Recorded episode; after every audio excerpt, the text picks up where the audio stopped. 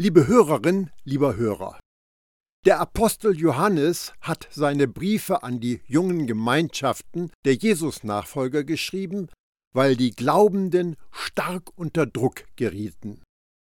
In dem Edition C Bibelkommentar heißt es, ich zitiere, Gnostische Irrlehrer und Irrlehren bedrohen die Gemeinden. Johannes stellt die Irrlehre nicht unmittelbar dar, man kann sie aber aufgrund seiner Aussagen rekonstruieren. Der Begriff der Gnosis ist unklar. Wir verstehen ihn als Bezeichnung für im christlichen Gewande einhergehende Irrlehren, die besonders die Gnosis, das heißt die Erkenntnis, als Weg zum Heil und zur Rettung verkünden. Besonders das zentrale christliche Bekenntnis, dass Jesus von Nazareth der Sohn Gottes ist und uns durch seinen Opfertod am Kreuz erlöst hat, wird von der Gnosis vielfach bestritten. Der Judenchrist Kerinth aus Ägypten der nach der geschichtlichen Überlieferung im Wirkungsbereich des Johannes lehrte, behauptete etwa, dass Jesus nur Mensch gewesen sei, auf den sich ein Erlöser bei der Taufe vom Himmel herabgelassen habe, der sich dann aber vor dem Tod am Kreuz wieder vom Menschen Jesus getrennt habe. So würde Jesus zwar Gnosis bringen, aber sein Tod hat keine Heilsbedeutung. Insgesamt gilt, was Irenäus über die gnostischen Irrlehrer schreibt. So viel Lehrer, so viel Erlösungen. Solche Irrlehrer kamen auch aus den Gemeinden selbst und fanden Anhänger. Dagegen betont Johannes in klaren Worten die Heilsbedeutung Jesu Christi die Menschwerdung Gottes in Jesus von Nazareth, sein Leben, Leiden, Sterben und Auferstehen sind die geschichtlichen Grunddaten der Erlösung des Evangeliums. Zitat Ende. Seine vielen Wiederholungen zeigen den Ernst der Gefahr und wie wichtig es Johannes war, dass seine Leser und Hörer erkennen und begreifen, woran sie einen wahren Jesus-Nachfolger von einem Irrlehrer unterscheiden können. Das erste und offensichtlich wichtigste Kennzeichen ist die Liebe, die Gott seinen Kindern ins Herz gegossen hat, auf die Mitmenschen überfließen zu lassen. Wir sind inzwischen im letzten Kapitel des ersten Briefs angekommen. Denn alles, was aus Gott geboren ist, überwindet die Welt. Und dies ist der Sieg, der die Welt überwunden hat, unser Glaube. Wer aber ist es, der die Welt überwindet, wenn nicht der, der glaubt, dass Jesus der Sohn Gottes ist? 1. Johannes 5, die Verse 4 und 5. Dies ist der Sieg, der die Welt überwunden hat. In der christlichen Literatur findet man häufig Aussagen zu einer geistlichen Kriegsführung. Dabei geht es um den Kampf der Gläubigen gegen die Mächte der Finsternis. Und oft bekommt man Strategien und Vorgehensweisen angeboten, mit denen wir angeblich über den Bösen und das Böse siegen können. Für einen Jesus-Nachfolger geht es aber nicht darum, den Teufel anzubrüllen oder zu versuchen, sich ihn mit frommen Ritualen vom Leib zu halten. Der Sieg, der die Welt, das heißt den Bösen und das Böse, überwunden hat, liegt allein in Jesus Händen.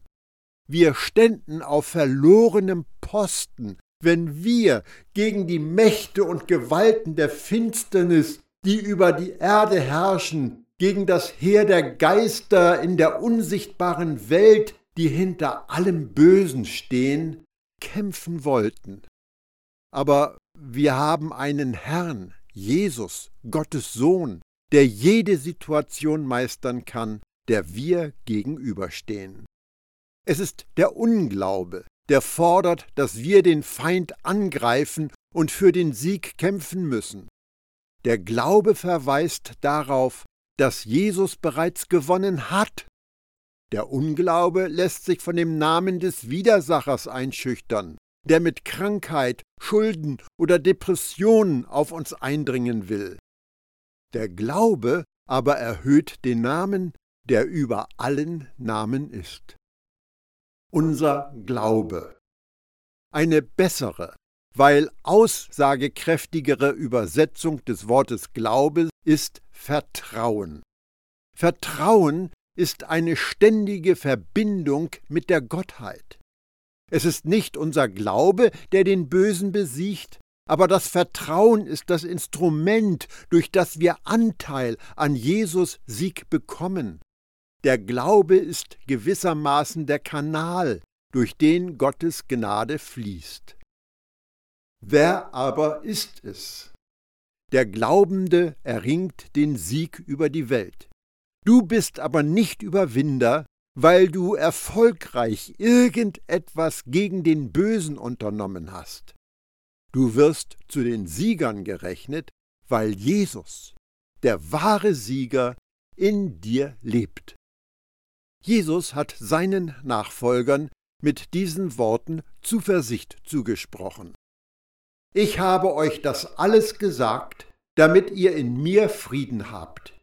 Hier auf der Erde werdet ihr viel Schweres erleben, aber habt Mut, denn ich habe die Welt überwunden. Johannes 16, Vers 33. Der die Welt überwindet, durch Gottes Gnade ist Jesus Sieg dein Sieg. Das Leben in einer von Gott entfremdeten Welt mag den Eindruck erwecken, als solltest du unter der Last der Umstände erdrückt werden. Aber gelebtes Gottvertrauen weiß sich in der starken Hand des Siegers geborgen. Der Schreiber des Briefs an die Hebräer kommt dabei zu der Erkenntnis, das gibt uns Mut und wir können voll Zuversicht sagen, der Herr ist mein Helfer, deshalb fürchte ich mich nicht. Was kann ein Mensch mir anhaben? Hebräer 13, Vers 6. Durch das Vertrauen in deinen Erretter bekommst du Anteil an dem Sieg, den Jesus über das Böse errungen hat. Ich wünsche dir, dass du mit Paulus in seinen Jubel einstimmen kannst. Aber in all diesen Dingen sind wir mehr als überragende Sieger durch Gott, der uns seine Liebe geschenkt hat. Römer 8, Vers 37. Wenn nicht der, der glaubt. Gott braucht deine Versprechen und Gelübde nicht. Selbstgerechtigkeit und Scheinheiligkeit durchschaut er. Auch beeindrucken ihn religiöse und fromme Rituale nicht. Auch hat er dein Geld, deine Zeit, deinen Eifer, deinen Einsatz nicht nötig. Die einzige Voraussetzung, um aus der Fülle seiner Gnade zu empfangen, ist unser Glaube, unser Vertrauen, dass Jesus der Sohn Gottes ist. Johannes und die anderen Apostel haben begriffen, dass Jesus Selbstverständnis von seiner Beziehung zu Gott dem Vater bestimmt worden ist. Die ungläubigen Juden sahen es als Gotteslästerung an, dass Jesus sich als Gottes Sohn offenbart hat und forderten ihn heraus, das doch unter Beweis zu stellen. Wenn du Gottes Sohn bist, rette dich selbst und steig herab vom Kreuz. Matthäus 27, Vers 40. In dieser Aussage, dass Jesus Gottes Sohn ist, steckt aber viel mehr als nur eine Beziehungsbeschreibung. Sie enthält den kompletten Erlösungsplan der Gottheit. Gott kam als Mensch auf diese Erde, lebte hier rund 33 Jahre, starb als Sünde an einem Kreuz, wurde in ein Felsengrab gelegt, stand zu einem neuen Leben auf und kehrte zurück in den Himmel. Und mit seiner Mission hat er die Sünde der Menschheit ein für allemal beiseite geschafft und Gott mit den Menschen versöhnt. Für jeden Menschen ist die Barriere zum Vater weggeräumt worden. Sünde wird im Himmel nicht mehr registriert. Nur ein bewusstes und entschiedenes Nein zu Jesus trennt den Menschen von der Gemeinschaft mit Gott. Unser Vertrauen in die Tatsache, dass Jesus Gottes Sohn ist, ist unser Schritt in Gottes Gegenwart und in eine unmittelbare Neuwerdung als Gottes Kind. Johannes bezieht sich in seinen Briefen mehr als 20 Mal auf Gottes Sohn. Er tut dies, damit wir an Jesus, Gottes Sohn, glauben. Johannes schließt sein Evangelium mit den Worten Aber diese sind aufgeschrieben mit der Absicht, dass ihr zum Vertrauen gelangt, dass Jesus wirklich der Messias ist, der Sohn Gottes. Das Ziel dieses Buches liegt darin, dass ihr das wahre Leben habt, das in ihm selbst, in seinem Namen zu finden ist. Johannes 20, Vers 31. Johannes betont dann in seinem Brief die Einzigartigkeit von Jesus und wendet dabei eine für unsere Denkweise eigenartig klingende Beweisführung an.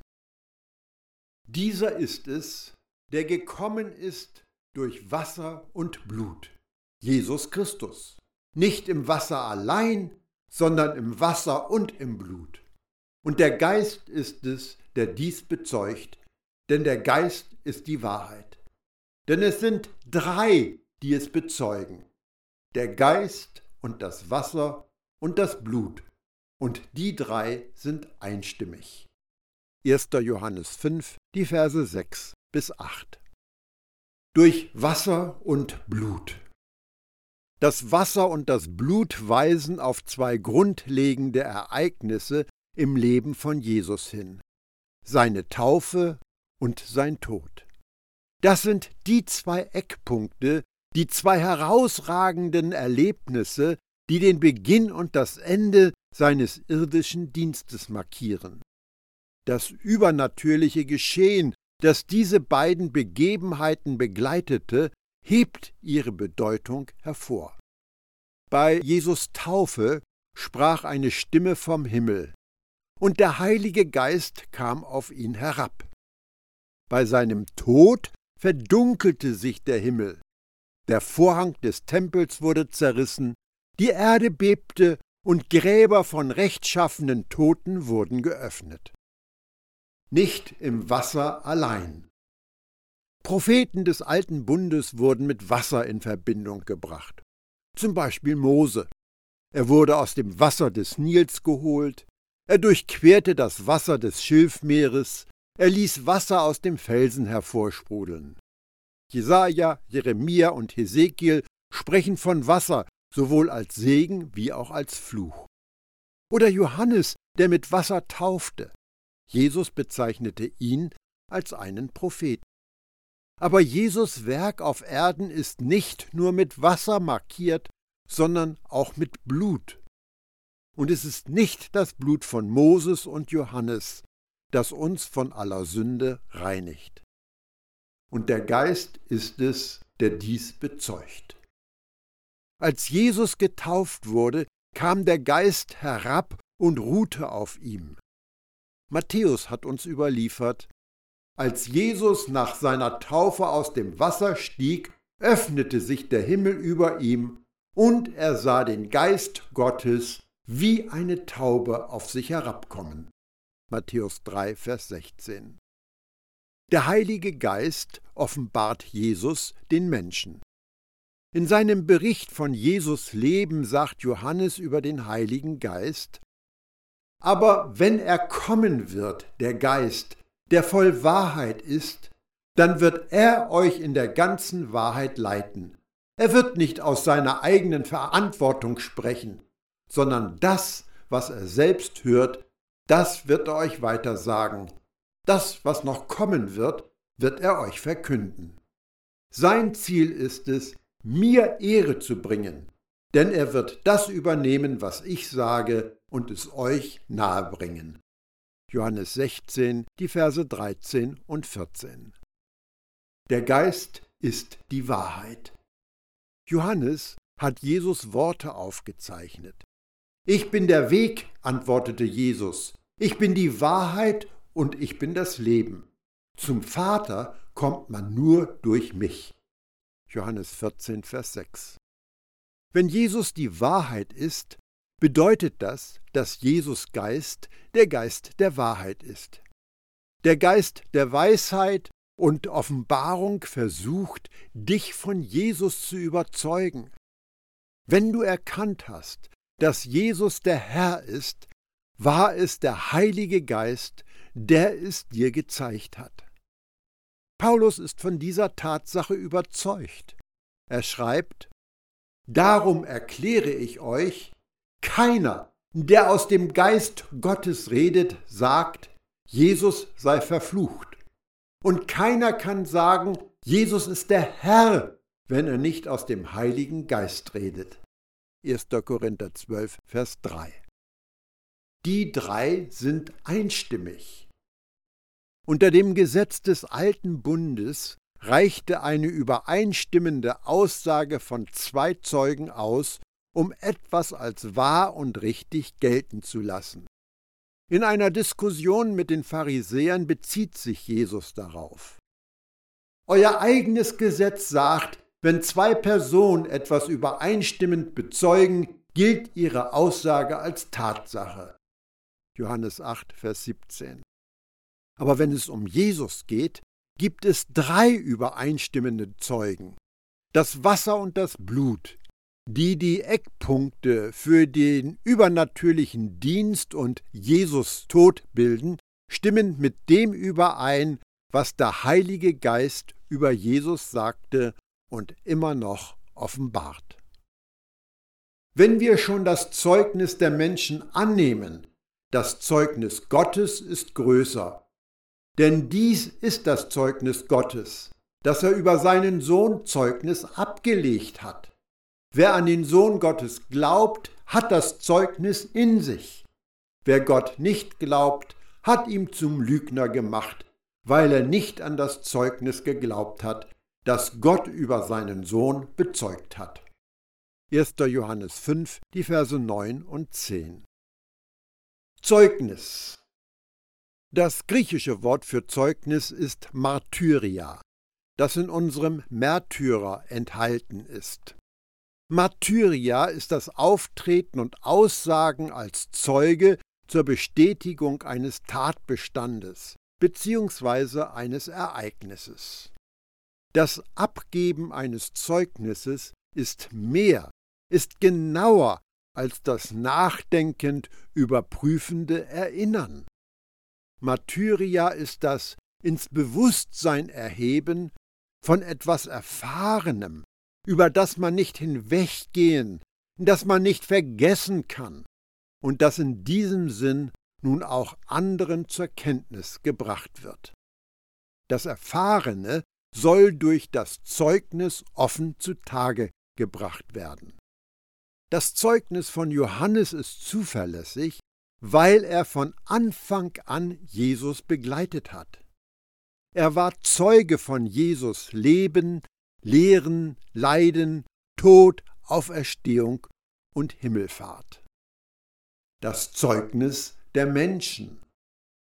Paulus berichtet von den Augenzeugen, etwa 500 Menschen, die wie Johannes den auferstandenen Jesus gesehen haben. Als der Auferstandene hat er sich zunächst Petrus gezeigt und dann dem ganzen Kreis der Zwölf.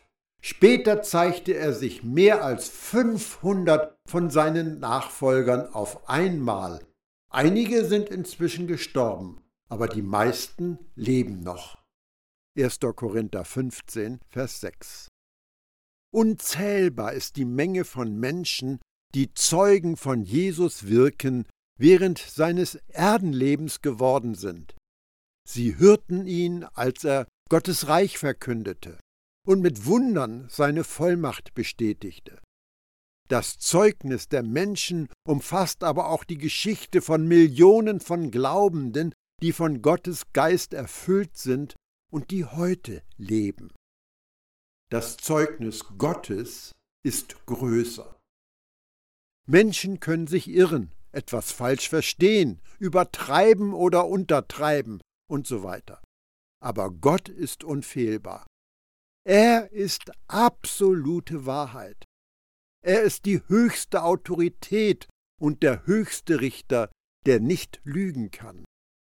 Der Schreiber des Briefs an die Hebräer kommt zu der Erkenntnis, nun ist es zwar sowieso unmöglich, dass Gott lügt, doch hier hat er sich gleich in doppelter Weise festgelegt, durch die Zusage und durch den Eid, die beide unumstößlich sind. Das ist für uns eine starke Ermutigung, alles daran zu setzen, um das vor uns liegende Ziel unserer Hoffnung zu erreichen. Diese Hoffnung ist unsere Zuflucht. Hebräer 6, Vers 18.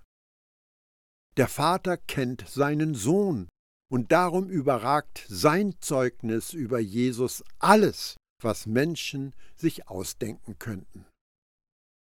Er hat über seinen Sohn Zeugnis abgelegt. Gott hat bei mehreren Gelegenheiten vom Himmel über seinen Sohn gesprochen.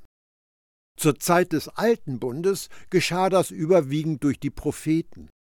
Als Jesus auf dieser Erde seinen Dienst versah, war seine Stimme auch direkt zu hören. Alles zusammengenommen sagte Johannes etwa Wir haben überwältigende und übereinstimmende Beweise aus einer Vielzahl von Quellen, einschließlich von Gott selbst, dass die Gabe des ewigen Lebens durch seinen Sohn Jesus kommt.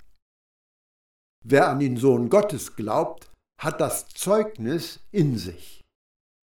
Jeder Glaubende hat eine, seine ganz persönliche Geschichte über Gottes Gnade zu erzählen.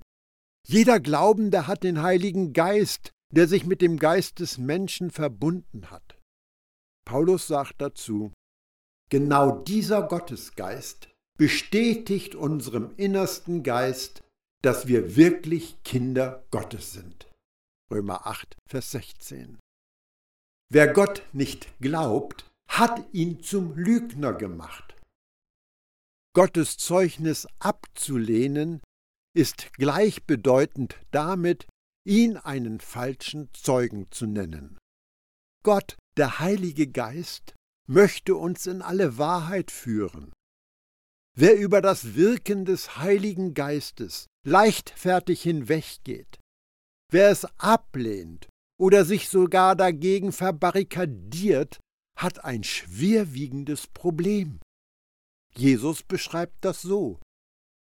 Deshalb sage ich euch, für alle Sünden, die ein Mensch nur tun kann, ja sogar für die schlimmste Gotteslästerung, kann er Vergebung finden. Wenn aber einer das, was Gott durch seinen Geist tut, geringschätzt oder verspottet, dann kann er dafür keine Vergebung finden. Wenn einer gegen den von Gott gesandten Menschensohn spricht, dann kann er dafür Vergebung finden.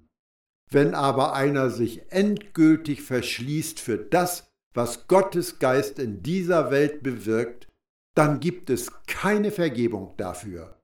Er hat sich selbst von Gottes Handeln abgeschnitten. Hier fällt eine grundlegende Entscheidung. Ihr könnt nur auf einer von zwei Seiten stehen. Matthäus 12, die Verse 31 und 32. Diese Art von Gotteslästerung ist deswegen so gefährlich, weil sie den Ungläubigen dazu bringt, sich total gegen Gottes Einflussnahme abzuschotten. Wenn aber einer sich endgültig verschließt für das, was Gottes Geist in dieser Welt bewirkt, blockt er mit einer undurchdringlichen Mauer Gottes Güte ab, die doch allein den Menschen zur Buße führen kann. Wer im kalten Wasser mitten im Meer treibt und meint, dass die Schwimmflügelchen der Selbstgerechtigkeit völlig genug sind und sagt, dass er sie keine Rettung braucht, ist unausweichlich dem Untergang geweiht. Wenn wir diesen Brief von Johannes lesen, spüren wir, dass er keiner ist, dem es ums Rechthaben geht. Er ist vielmehr der Hirte, der Seelsorger, der die Jesus-Nachfolger vor gefährlichen Einflüssen bewahren möchte. Die Wuppertaler Studienbibel sagt dazu, ich zitiere, Wir heutigen Leser müssen dabei bedenken, dass solche gnostischen Auffassungen nicht einfach nur zeitbedingte und darum verhältnismäßig unwichtige Erscheinungen waren, sondern in stets neuen Formen immer wieder auftreten und Glauben und Leben der Gemeinde Jesu bedrohen. Die Auseinandersetzung des Apostel Johannes mit ihnen ist darum jederzeit aktuell. Diese Auseinandersetzung kommt bei Johannes gerade aus der Liebe. Was Johannes in seinen drei Briefen, vor allem in dem ersten Brief schreibt, ist das Wort, das der Geist den Gemeinden aller Zeiten und aller Orte sagt. Aber auch die Grundzüge der drohenden Irreführung bleiben bis heute bei aller geschichtlichen Verschiedenheit einander wesensverwandt. Das Unternehmen der Gnosis entspricht dem Verlangen des natürlichen Menschen, der sich mit seiner eigenen Weisheit und Kraft Gottes zu bemächtigen und die Welträtsel von sich aus zu lösen sucht, weil er seine Trennung von Gott durch seine Sünde nicht zugeben und die Errettung durch das große Opfer des fleischgewordenen Gottessohnes nicht annehmen will. Den biblischen Jesus Christus aufzulösen, die wahre Liebe Gottes zu verkennen und darum auch die Liebe zu den Brüdern gering zu achten, das ist immer wieder die verführerische Art von Strömungen, die sich gegen das apostolische Christentum wenden und es als rückständig, eng und kümmerlich hinter sich lassen wollen. Zitat Ende. Ich wünsche dir eine enge Verbindung mit deinem Herrn und Erlöser, die dich sicher durch alle versuchten Anfechtungen und Verführungen trägt. Und vergiss es nicht, du bist zum Sieger geboren.